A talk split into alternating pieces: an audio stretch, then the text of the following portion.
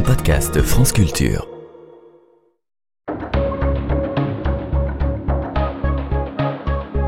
Les pieds sur terre. Sonia Kronlund. Faudra-t-il un jour généraliser le transport de neige en camion pour garnir les pistes des jardins d'enfants, comme l'a fait récemment le directeur d'une école de ski dans les Vosges, qui a acheminé de cette façon 70 tonnes de neige pour réaliser un damage de 50 mètres carrés sur 50 cm d'épaisseur. Une manière pour certains de sauver des emplois et de maintenir l'économie d'une région. Une cargaison qui constitue, selon d'autres, les écologistes en particulier, un hold-up de neige scandaleux, raconte Libération dans son dossier spécial Fin de la neige. C'est de ça qu'on parle aujourd'hui, dans une petite station de ski familiale qui se situe près du lac d'Annecy en Haute-Savoie. Après avoir vécu 60 ans, le domaine skiable a fermé le 10 septembre dernier faute de neige et en raison aussi de lourdes dettes contractées pour la modernisation du site. Après une concertation citoyenne qui a duré plusieurs mois, Jacques Dalex, le maire de Favrèges-Saint-Onex, où est située la station, et son conseil municipal avaient voté le 14 juin à 22 voix pour sur 33 la fermeture de la station et des remontées mécaniques selon une étude parue fin août dans la revue Nature Climate Change, citée également par ce numéro de Libération, enfin ce dossier spécial, au rythme actuel du réchauffement climatique, 91% des stations de ski européennes sont menacées. Alors, que faire? Nous avons envoyé Valérie Borst pour chercher des réponses au niveau local, à défaut de prise de conscience mondiale.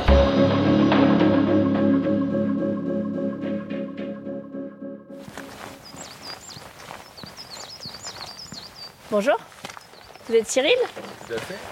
Je vous en prie. Bienvenue à la 108. je m'appelle Cyril Michaud, j'ai 47 ans, je suis propriétaire du restaurant L'Avalanche avec ma compagne et associé depuis maintenant 10 ans. On se trouve euh, au pied de la station de la 108. Euh, on est à quelle altitude Là, on est à 1150 mètres d'altitude. Le sommet des télésièges qu'on peut distinguer depuis ici est à 1850.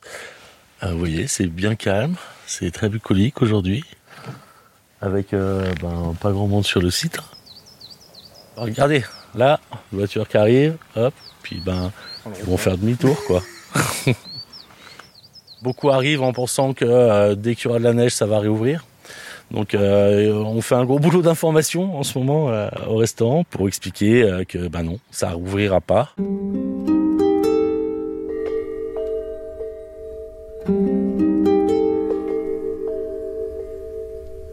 Généralement, jusqu'à maintenant, en 10 ans d'expérience, on a toujours réussi à faire les vacances de février avec euh, une station ouverte en ski alpin. Ben, cette année, c'est pas le cas. Euh, la station est enfermée depuis le 10 septembre. Bah, il n'y a plus de cours de ski, il n'y a plus de SF. C'est ce qui fait fonctionner la plupart des établissements de montagne euh, durant les, les vacances. Hein. Tout est fermé, éteint. Euh, tous les rideaux sont baissés, euh, même les toilettes publiques sont fermées, donc il n'y a plus aucun accueil à part notre établissement qui est ouvert euh, les week-ends et les vacances scolaires. Mais normalement, dans ces périodes, on est ouvert 7 jours sur 7 avec trois salariés et un quatrième qui nous rejoint au mois de février. cette année, ben, nous ouvrons à deux et les week-ends et les vacances seulement.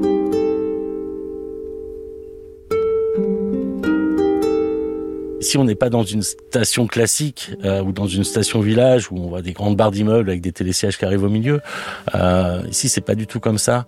Il faut savoir qu'il y a peu d'infrastructures sur le site. Il y a le bâtiment technique de la station, le bâtiment d'accueil, les caisses, et le bâtiment des commerces où se trouvent deux restaurants et un loueur de ski.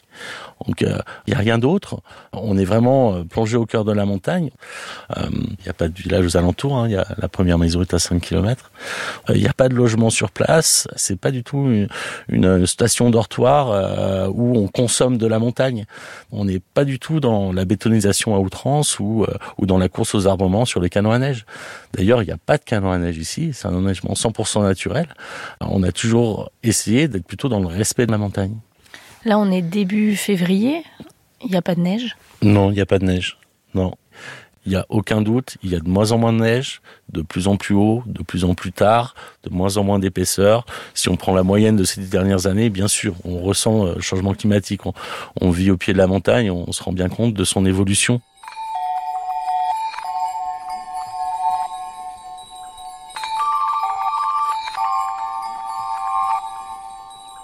Le chiffre d'affaires automatiquement baisse, mais euh, les charges, elles ne baissent pas, les loyers et le reste. Donc nous continuons bien sûr à payer notre loyer. Hein. Est de 1200 euros par mois. Euh, les assurances, euh, les crédits en cours, l'électricité, tout ça n'a pas changé. Hein. Pour nous, ça a été un coup de bambou. Hein. Quand ben, toutes les installations se sont arrêtées, là ouais, c'est devenu une réalité. Je pense que j'ai vieilli en six mois beaucoup plus que j'aurais dû. Moi, je suis chef d'entreprise. J'ai fait euh, tout ce qu'il fallait pour que mon entreprise euh, évolue euh, vers le haut pendant dix ans. C'est réussi, on y arrive bien. On a largement fait évoluer cet endroit. Et du jour au lendemain, on, a détruit une bonne partie de notre travail et on nous demande de nous réinventer, mais sans nous, nous mettre de perspective en, face du chemin. Donc ouais, c'est très difficile de voir dix ans de boulot qui, qui s'effondrent. Quoi. Maintenant, il y a déjà plus beaucoup de clients, mais si en plus je suis en train de pleurer sur ma terrasse quand ils arrivent, euh, là j'en aurai plus du tout. Euh, alors euh, dès que les conditions sont réunies et qu'il y a du soleil ou qu'il y a de la neige ou qu'il y a les deux, eh ben on ouvre, on met des posts sur Facebook, on essaie de faire bouger un petit peu les gens. Et puis il y a d'autres périodes où on sait très bien que ça sert à rien ou alors on se plante. Hein. Euh, il y a des jours où on a ouvert cet hiver et, et on a fait 60 euros de caisse. Bon bah ça, ça sert à rien.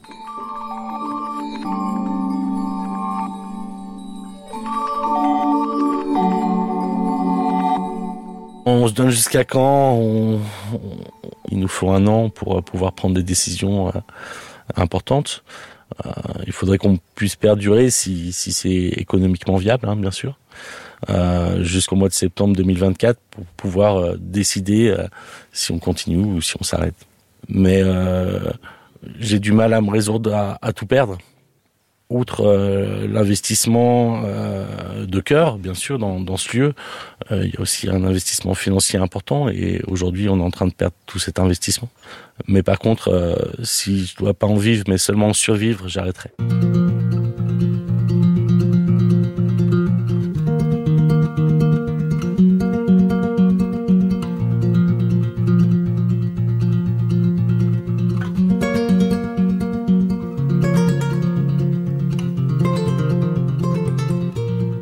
M'appelle euh, Christophe Aturion, j'ai 66 ans. Moi j'habite Faverges, un hameau de Faverges qui s'appelle Vozonne et qui se trouve au pied de la Sambuie. Moi je suis né dans un petit village à 800 mètres d'altitude.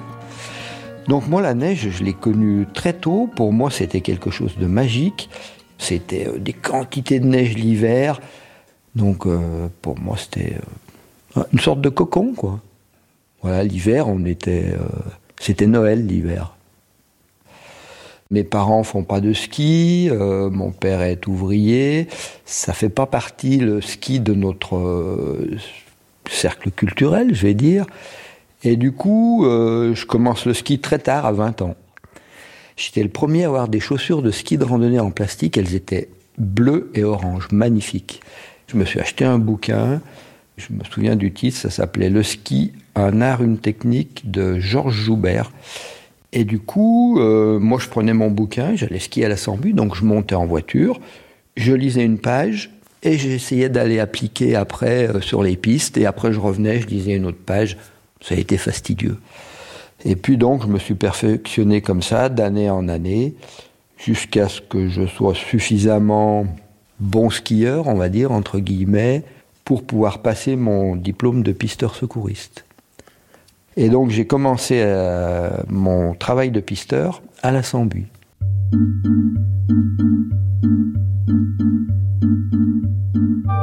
Le métier de pisteur secouriste, c'est euh, assurer la sécurité sur le domaine skiable et puis d'ouvrir le matin les pistes pour voir s'il n'y a pas de problème, euh, de la neige glacée, un caillou, un arbre en travers par exemple, voilà, un trou dans la neige, des choses comme ça. C'était vraiment une toute petite station avec une clientèle locale. Voilà, il y avait euh, des gens qui avaient certainement euh, un peu d'argent, mais des gens qui n'avaient pas trop d'argent. Finalement, le ski à la Sambuie, c'était un ski assez accessible financièrement. On va dire, il y avait de la neige tous les hivers, mais un hiver de temps en temps, ben, ça commençait un peu plus tard ou ça finissait un peu plus tôt. On n'y prêtait pas trop attention. c'était anecdotique parce que c'était un hiver sur 10. Et puis après, c'est devenu un hiver sur 9. Ou alors plutôt c'était deux hivers sur 10, trois hivers sur 10, quatre hivers sur 10, où on ne fait pas toute la saison. Ça s'est accéléré assez vite. Et puis, euh, j'étais très bien à la Sambuie, il y avait une super ambiance entre les collègues, avec les clients, euh, c'était quelque chose de familial, on connaissait quasiment tous nos clients. Et puis, c'est l'hiver 2000-2001, je crois, euh, on est à la mi-janvier, la station n'a pas ouvert, il n'y a pas de neige, en tout cas pas suffisamment pour qu'on puisse redescendre à ski jusqu'au bas de la station. Je ne pensais pas être obligé un jour de changer de station pour continuer mon métier de pisteur.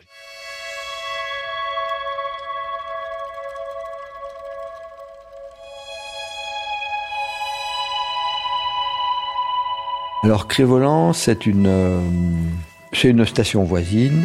Le bas de la station est légèrement plus haut que le bas de, de. Donc du coup, l'enneigement est meilleur. Et eux, ils ont trois canons à neige. Et ces trois canons à neige suffisent à assurer un enneigement tel que on assure toute la saison. À me souvenir, j'ai plus les chiffres en tête. Je crois que 1 mètre cube de neige, c'est 500 litres d'eau. Et on passait 80 000 mètres cubes de neige. Et je crois que le mètre cube revient à 2 euros. Ça fait 160 000 euros. Ça, c'est en coût de fonctionnement pour fabriquer de la neige. Voilà, donc on passait des heures et des heures à réenneiger euh, euh, quelques mètres de, sur, sur 10 mètres, 20 mètres, sur 30 mètres, une zone qui était complètement terrain, et on la réenneigeait, même parfois dans la journée, on y retournait dans la journée pour rajouter de la neige.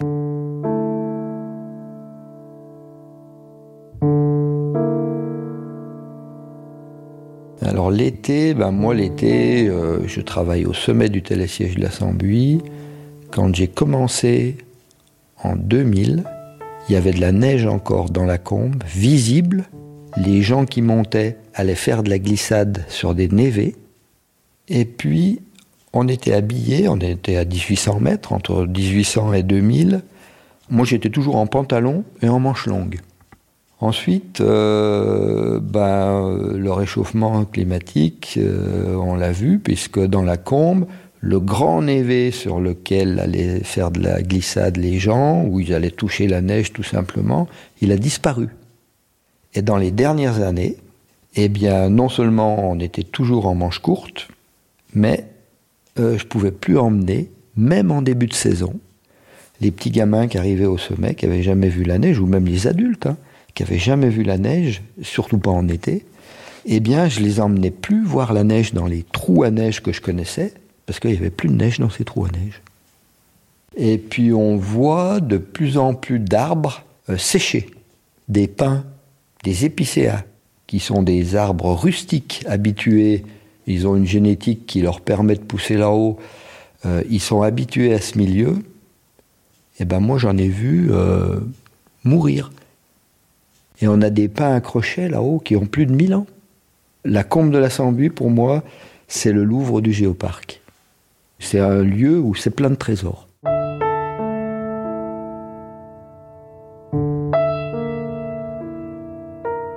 L'installation des canons à neige, ça permet de faire perdurer une économie, mais c'est une économie qui est construite sur quelque chose de fragile. C'est une économie, un système économique qui est voué par son fonctionnement à s'autodétruire. Une station de ski, à son échelle, avec sa clientèle, avec ses installations, avec ses dépenses d'énergie pour faire venir les gens, avec ses dépenses d'énergie sur place, dans son fonctionnement, une station de ski, elle crée proportionnellement la quantité de réchauffement climatique qui la détruit. Disons que euh, le réchauffement climatique, euh, j'allais dire, on n'y peut rien, mais on y est pour quelque chose. Bah, c'est du désespoir. C'est du désespoir parce que je me dis que ça va beaucoup plus vite que ce qu'on imaginait. C'est tout le dilemme, euh, c'est que je suis partagé, euh, parce que moi j'ai travaillé dans la station, j'ai participé, donc du coup j'ai bénéficié de cette activité économique et euh, j'ai participé à ce réchauffement climatique qui fait que le métier que j'ai pratiqué va disparaître. J'allais dire, j'ai ma part de responsabilité.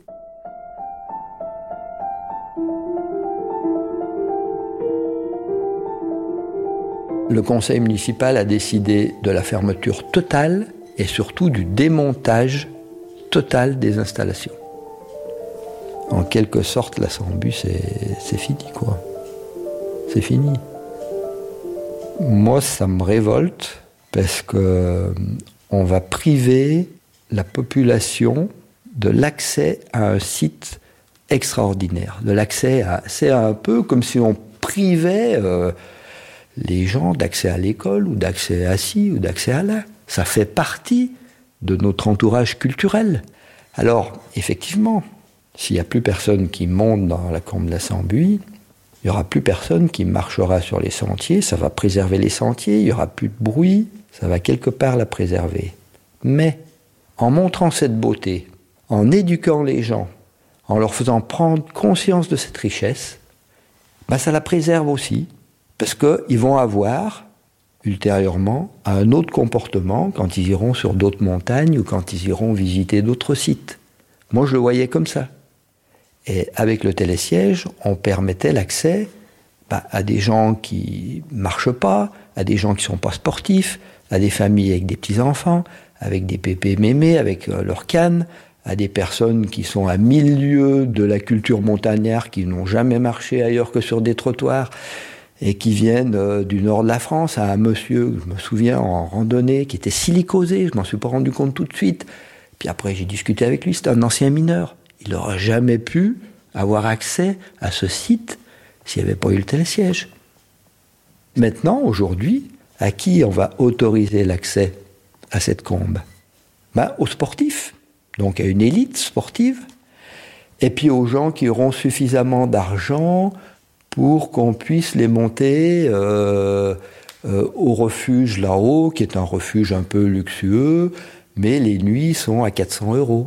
Donc on les montera en 4x4 certainement, mais euh, on privera le peuple de l'accès à ce site merveilleux.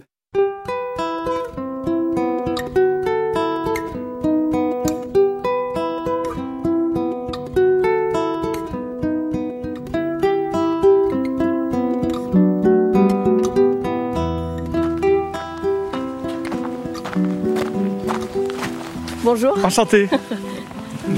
bon, on y va. Alors moi, je m'appelle Marc Azzolini. Je suis depuis 20 ans le propriétaire du chalet qui se trouve au sommet de la Sambu à 1830 mètres d'altitude et qui a été baptisé là-haut, parce que c'est tout là-haut. Mais moi, la Sambuie, c'est, euh, j'habitais du côté d'Albertville. Et puis un jour, je suis venu skier ici. En skiant, je me suis arrêté dans ce chalet euh, et dans ce coin merveilleux pour boire un chocolat. Et puis juste à côté de mon chocolat, il y avait une petite étiquette sur la vitre sur laquelle était écrit chalet à vendre. Et j'ai dit à mon pote ce jour-là, je dis je crois que c'est le chocolat le plus cher de ma vie que je suis en train de boire. Et voilà comment ça s'est terminé. Mettez pas la ceinture, c'est pas nécessaire. On a pour combien de temps là? Euh 10 minutes. Que ça, ça tourne pas comme une voiture de voiture citadine. Allez, c'est parti.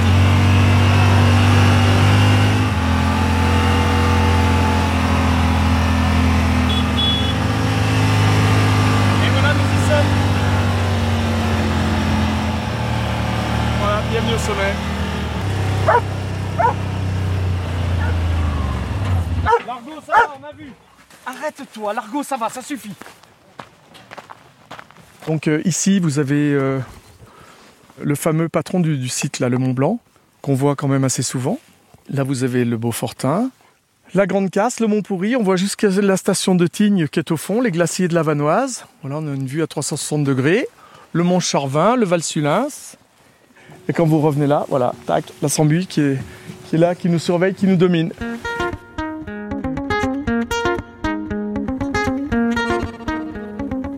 Alors le refuge, lui, a une capacité de 16 couchages. Donc l'idée, c'était de dire à des groupes, écoutez, toute l'année, on va être capable de vous offrir un moment insolite en montagne.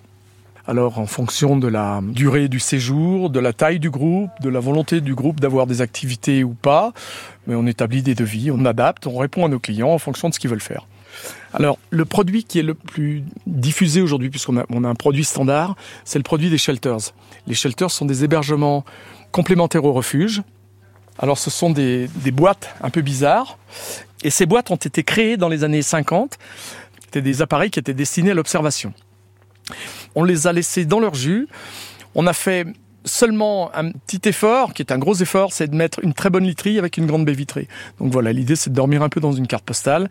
Et voilà, donc les shelters sont proposés pour deux personnes au prix de 380 euros la nuit, nuitée, petit-déj compris. Donc l'électricité vient de là. Quant à l'eau potable, nous montons des cubis de 10 litres d'eau euh, minérale de la région. Donc on valorise aussi les produits régionaux, y compris nos eaux minérales.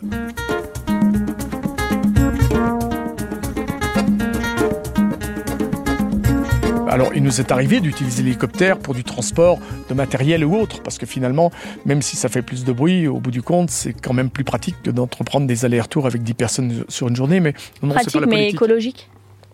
Bah, écologique, est-ce qu'il faut faire de l'écologie à tout prix Euh, euh, Ouais, bah, c'est un peu la pochette fourre-tout, le climat. Évidemment, on est sensibilisé par euh, ces enjeux climatiques. On les vit, hein, on les vit. Mais quelque part, ben, on en profite aussi parce que l'été, désormais, on a des gens qui nous disent tiens, on vient dormir au frais parce qu'il fait trop chaud dans les vallées. Vous voyez, ça peut aussi en satisfaire certains. Effectivement, la donne a changé. On n'a pas beaucoup d'autres choix que de continuer de se réinventer et en tout cas de se dire euh, de toute façon derrière toute menace il y a une opportunité et ben peut-être qu'il est l'heure de dire écoutez nous ne sommes pas fermés euh, nous sommes là et on vous propose des solutions pour que vous veniez nous rejoindre dans la montagne avec ou sans neige par toute saison. Et puis, euh, c'est une montagne nouvelle et on voit depuis cet hiver que la fréquentation de la Sambuie a changé. On ne voit plus les mêmes personnes. On a des gens de Grenoble qui viennent désormais. C'est effectivement un peu moins local. On a un outil qui est adapté à recevoir une certaine jauge de population et pas au-delà. Et personnellement, je crois que le développement d'un lieu comme ça doit passer par sans doute des jauges, sans doute une population mieux informée, mieux attendue, euh, mieux comprise, et ça tout au long de l'année.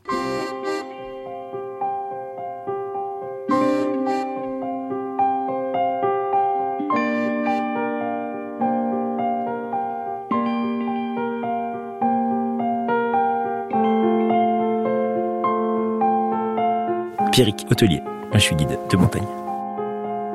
Alors, c'est mon métier, ouais, d'être en montagne. Par contre, euh, non, je pense que je vais m'adapter. Donc là, déjà, je, je réfléchis à proposer autre chose que du ski. Et quelque chose qui reste et qui a du sens. Parce que le ski euh, tel qu'on l'a connu, les glorieuses années 30, c'est, pour moi, c'est terminé. Donc, euh, mais moi, ce qui m'intéresse, c'est qu'est-ce qu'il y a derrière le ski? C'est qu'est-ce qu'on va rechercher comme émotion, qu'est-ce qu'on va rechercher qui nous nourrit? Et on peut le trouver autrement qu'avec les skis, oui. Moi, ce que je recherche dans le ski de randonnée, on parle bien de ski de randonnée, hein, dans, ces, dans les espaces euh, non contraints, euh, non construits, et dans lesquels on peut aller où on veut, c'est ce sentiment de liberté déjà, ce qui touche à, des choses qui deviennent rares dans notre société. C'est de pouvoir euh, retrouver un espace où on peut choisir d'aller, de ne pas aller, de renoncer, et de choisir sa trace, de prendre des risques ou pas. On a encore cette liberté de choix. Après, j'aime beaucoup l'itinérance, c'est-à-dire partir plusieurs jours, de pas faire que des allers-retours et de plonger dans l'inconnu, c'est-à-dire que je trouve dans le ski de randonnée un espace, celui de la micro-aventure, c'est-à-dire qu'on peut se perdre encore euh, dans des massifs. Donc ici on est dans le massif des Bauges, et moi, c'est un petit massif que j'apprécie énormément et dans lequel j'arrive encore à découvrir des choses et à proposer des itinéraires qui n'existaient pas parce que je les ai découverts, euh, on peut dire par hasard, par chance ou par instinct. Et j'aime encore avoir l'aventure à côté de chez moi.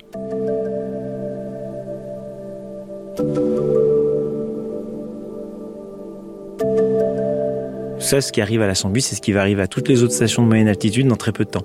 Aujourd'hui, on a un laboratoire merveilleux qui est ici, et qu'en fait, c'est qu'est-ce qu'on fait? C'est soit on décide de tout fermer en disant on a investi euh, 5 millions d'euros depuis le début, euh, que ce soit dans la, rénovation, dans l'entretien des remontées mécaniques, dans la luge d'été, dans la luge 4 saisons, avec euh, le refuge FAV qui a été refait, la cabane des secouristes qui a été refait en haut, l'équipement des falaises d'escalade, les sentiers de VTT, le géoparc, le jeu qui a été installé au sommet de la station. Il y a, il y a eu beaucoup d'argent public qui a été investi.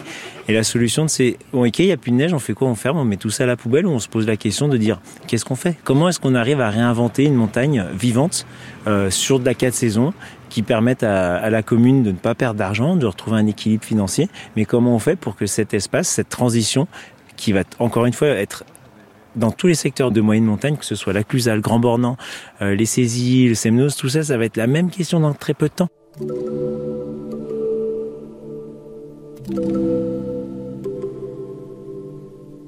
Il y avait des projets de créer un acrobranche dans les arbres. Je trouvais ça très intéressant parce que ça permet aux gens bah, voilà, de faire une activité, de faire du sport, tout en étant dans un petit espace. On n'est pas dans du tourisme de masse ici, hein, c'est tout petit la Sambuie. Mais ça permet de rester vivant. Il y, a, il y a deux bars, deux restaurants, ça leur permet de maintenir leur activité aussi. Le télésiège, ce qui était formidable avec le télésiège, c'est que ça permettait l'accès à des personnalités qui ne pouvaient pas aller là-haut. Mon fils qui est autiste, il peut pas aller là-haut. Là-haut, il y a une via ferrata qui a été construite par les guides elle est géniale pour les enfants. Il y a des échappatoires de partout. Elle dure une heure et demie. C'est fantastique. J'ai pu la faire avec mon fils. Aujourd'hui, je n'irai plus. On peut pas faire deux heures de marche pour aller faire la Via Ferrata. Elle était géniale, ce via pour les enfants.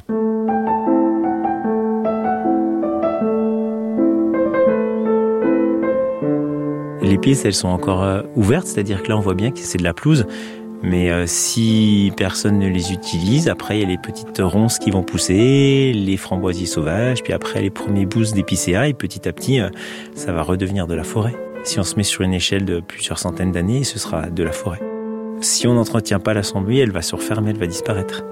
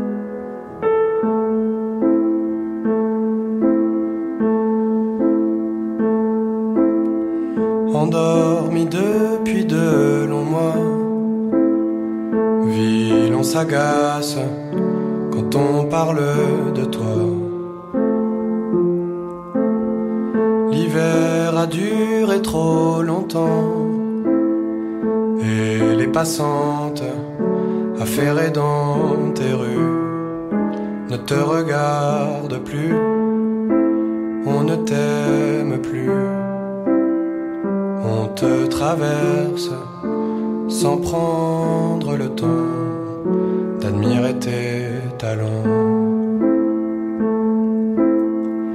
Quand d'un coup miracle il neige et par la force des choses on lève les yeux au ciel et le sourire aux lèvres, on te regarde renaître sous une pluie de paillettes les cœurs se soulèvent et dans un grand silence, on retombe en enfant. C'était à la Sambuie. Le ski, c'est fini. Reportage de Valérie Borst réalisé par Alexandra Candide Longuet. Merci à Jacques Laurent, Christophe Margot, Quentin Cyril, Yann, Marc, Pierrick, à Eddie Sevestre et à Marie Dumont. C'est Valentin Rémy, l'attaché de production des Pieds sur Terre, et c'est Nour Mohamedi, notre stagiaire. Ce soir, c'est toi la plus jolie. Même tes poubelles qu'on ignorait la veille sont devenues des visages qui dégueulent des nuages. On te traverse, ce soir on prend le temps d'admirer tes talents. Cette nuit miracle, il neige, et par la force des choses, on lève les yeux au ciel, et le sourire aux lèvres, on te regarde renaître sous une pluie de paillettes, les cœurs se soulèvent, et dans un grand silence, on retombe en enfant.